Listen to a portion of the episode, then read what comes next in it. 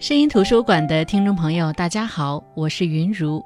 用生活所感去读书，用读书所得去生活。喜马拉雅 FM 是声音图书馆的独家播出平台。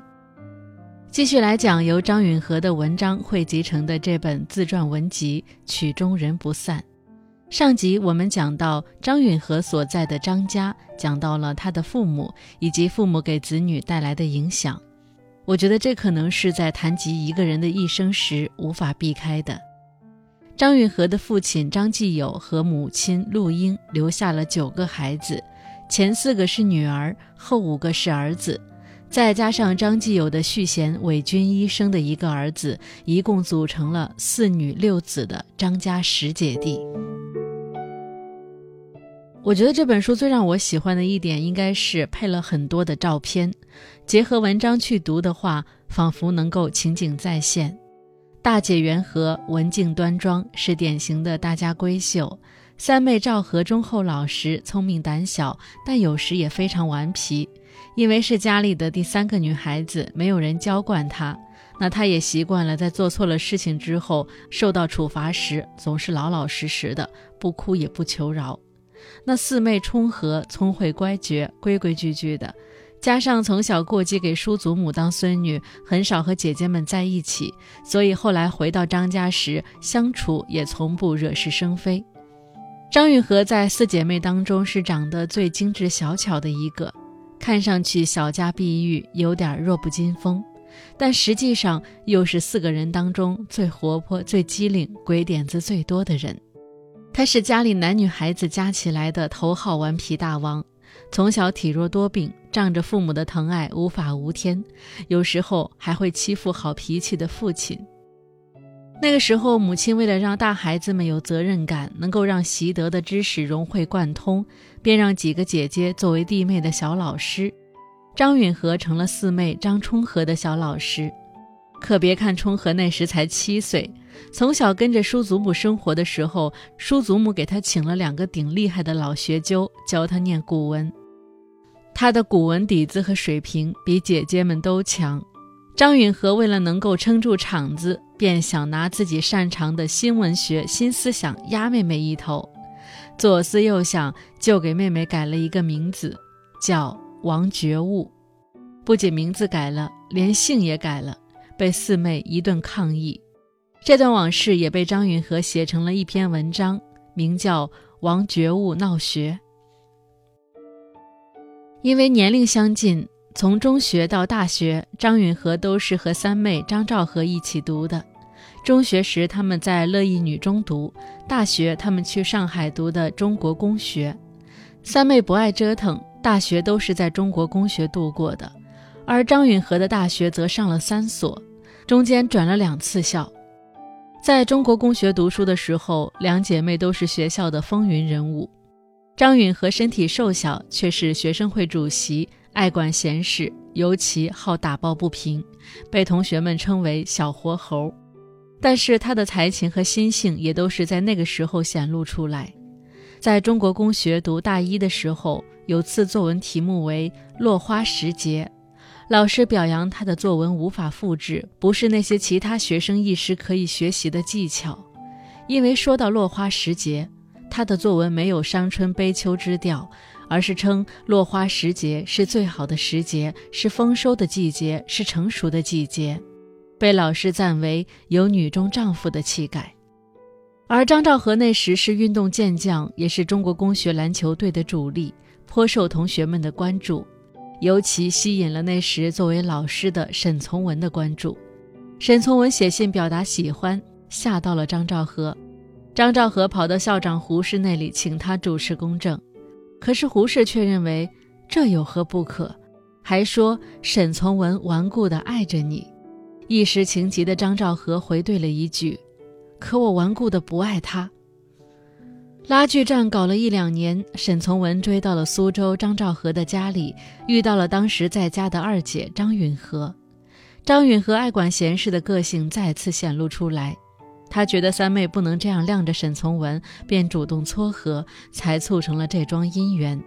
于是他这一辈子都被沈从文打趣称为媒婆。就连大姐元和和顾传介的婚姻，也得感谢张允和的主见。卢沟桥事变后，张家的人四散开来，各处逃难。大姐张元和那时在汉口，张允和和几个弟妹在四川。他们写信让大姐来四川，可大姐回信说：“我现在是去四川还是到上海，一时决定不了。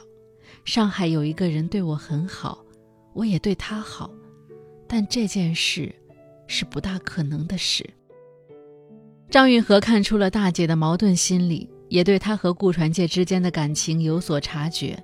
虽说顾传介是难得优秀的昆曲小生，人品也不错。但要想托付终身，在当时的社会条件下，一个名门闺秀女大学生和一个昆曲演员之间的悬殊地位，来自各方面的舆论，确实给大姐不小的精神压力。但张允和理解大姐，热心的他立即回信，给出建议说：“此人是不是一介之玉？如是，嫁他。一介之玉指的就是顾传介。”因为顾传介的“介”是王字旁一个介绍的“介”，大姐得到信，很快回上海。一九三九年和顾传介结了婚，这时大姐已过了三十岁。上海小报以张元和下嫁顾传介为题，登得一塌糊涂。顾传介后来写信给张允和，开玩笑说：“一朵鲜花插在了牛屎上。”张允和也很满意。因为后来的事实证明，姐姐的婚姻是美满幸福的。张允和的逃难生活其实是从八一三事变之后就开始的。那时的周有光在新华银行工作，很多时候身不由己，所以后来很长一段时间，张允和都是居无定所。要打仗逃难了，周有光走不了，张允和便带着一家人逃难。曾经的张家娇小姐、任性的小二毛，成为两个孩子、婆婆、保姆一行人的主心骨，既要当机立断，又要处理危机。要是局势平顺点，他们就得跟着周有光工作地点的变化而变化。而在居无定所的途中，他的儿子被流弹击中，所幸抢救回来，但他的女儿小何因为得了盲肠炎去世。永远的停留在六岁，何其伤心，应用肝肠寸断来形容。可是日子还要过下去。一九四六年，周有光被派去美国工作一年，张允和也随去，在漫长而短暂的一生中，开启了一段异国时光。其实我觉得最难能可贵的是，他们两个人都是极其知道一个人一生的意义，也懂得如何让自己的人生有更丰富的生命体验。从他们拿着两千元的嫁妆去日本留学，到这次利用美国工作结束要回国的时间，选择环球旅行后再回国，都可以看出，其实那时他们只是意识到。这也许是他们一生当中仅有一次的两人携手、单纯以寻访古迹为目的的旅行。而他们环球一圈后到达上海，刚好是上海解放的第八天，他们迎来了新中国、新生活。婚后的张允和其实一直在坚持工作，哪怕是逃难到四川，他也在当地的学校教书。解放后，在上海光华附中做历史教师时，他勤于学习，认真钻研，善于发现问题，指出了一些当时历史教科书上存在的问题，也因此受到了人民教育出版社的青睐，被调往北京参加新编历史教科书的编写工作。但是去北京没多久，三反五反开始了，张允和莫名的成了老虎，被迫开始交代自己的家庭、自己的人生。鉴于对妻子的保护，在周有光的建议下，张允和放弃了工作，回归家庭，成为了一名家庭主妇。那“家庭主妇”这个词说出来，似乎就意味着一日三餐、锅碗瓢盆，意味着日常琐碎消磨掉的灵气与出众。就像有人说的，家务最可怕的地方在于它的循环往复。你刚刚收拾完干净的碗筷，是为了被再次利用以及使用后的再次洗涮，没有止境。更何况家庭主妇的琐事远不及此，其中孩子和老人，一个需要教育，一个需要伺候。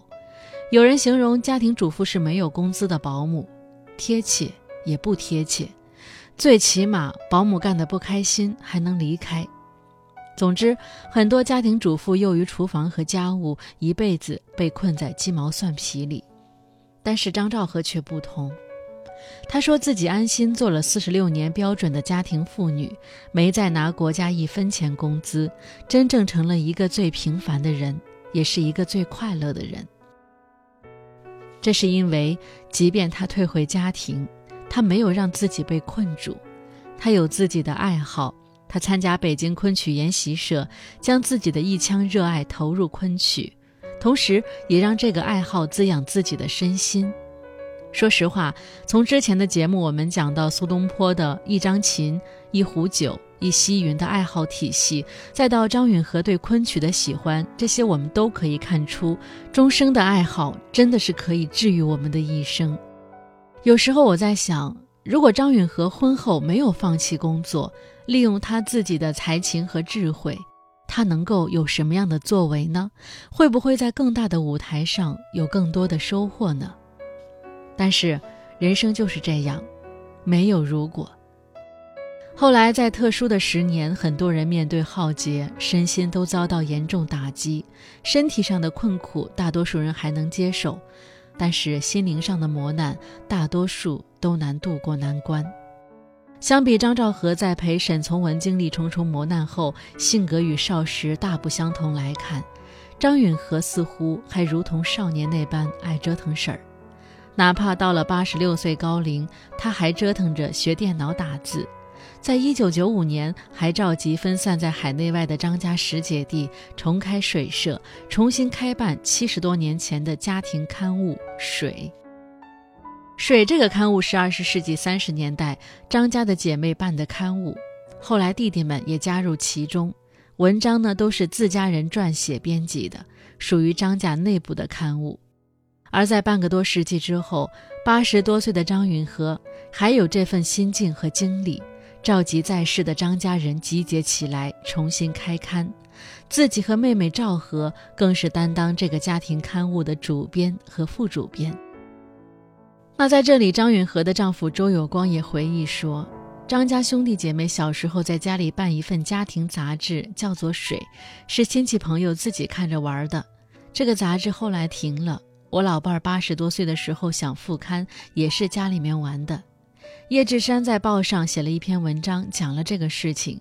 他说这是天下最小的刊物，他一写，大出版家范用就要看，一看觉得不得了。后来就要出《浪花集》，《浪花集》就是张允和和张兆和编的，可还没有出版，允和就去世了。事情也巧，允和是九十三岁去世，赵和比他小一岁，在第二年也是他九十三岁的时候去世。我给这本书写了后记。那我在这本书里最佩服的就是张允和的达观心境。虽然在这本书里，他拿“人得多情人不老”作为文章名称来纪念俞平伯先生和其夫人徐银环，但这句话形容他自己也很贴切。就像他自己说的：“十二岁前，他身体虚弱，意志也脆弱，遇到一丁点不顺心的事儿就想哭。母亲去世之后，忽然有一天，他明白哭是没有用的，才告诉自己要坚强起来。”而自那以后，他在坚强的面对一切的同时，更多的是乐观的面对。所以在文革时面对抄家，他的脑海里是用童话般的趣事来驱逐面对这一切的不安。当丈夫周有光被以反动学术权威的罪名关进牛棚，可以看出，当年主动退出成为家庭主妇，反倒让他逃过一劫。晚年，他和孙女相处，总是用一颗童心和孙女交朋友。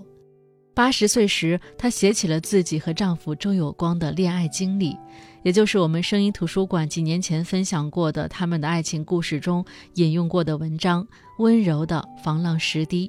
很难想象，那么纯情的文字，竟然是出自一个八十多岁的老太太之手。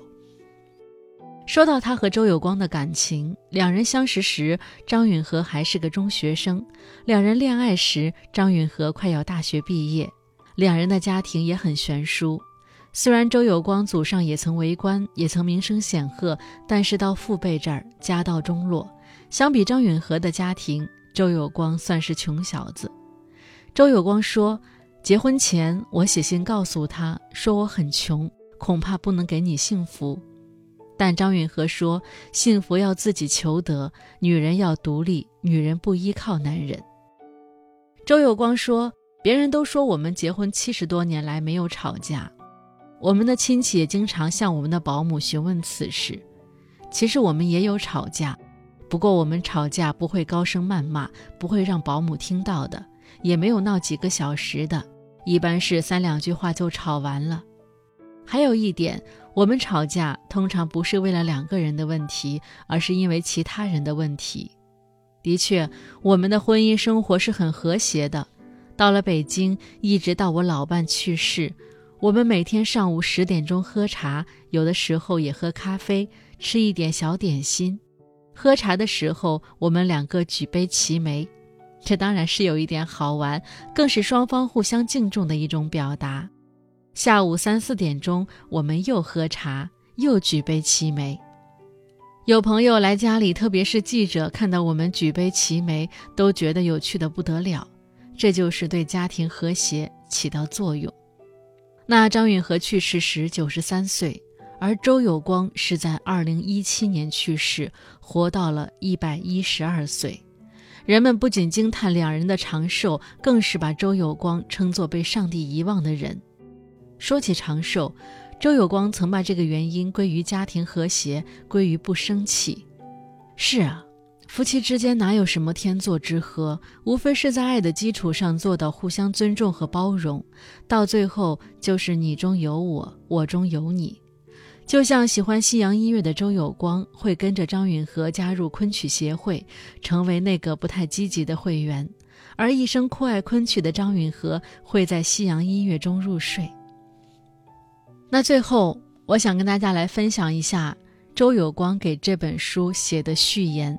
简单但准确地概括了这本书，也概括了张允和的一生。他说：“著名出版家张昌华先生介绍，湖北人民出版社吴超先生把张允和遗著中的散乱资料整编成一本便于阅读的传记，题曰《曲中人不散：张允和自述文录》。对张先生和吴先生，我们全家敬表衷心的感谢。”关于张允和的生平和写作，亲戚们、朋友们经常有许多谈论。一位亲戚说，张允和的笔墨别具风格，浅显而活泼，家常而睿智，读起来顺溜而愉快。你不停地阅读下去，有如对面闲聊，不知不觉忘掉自己是读者，好像作者是代替读者诉说新曲，读者和作者融合一体，不分你我了。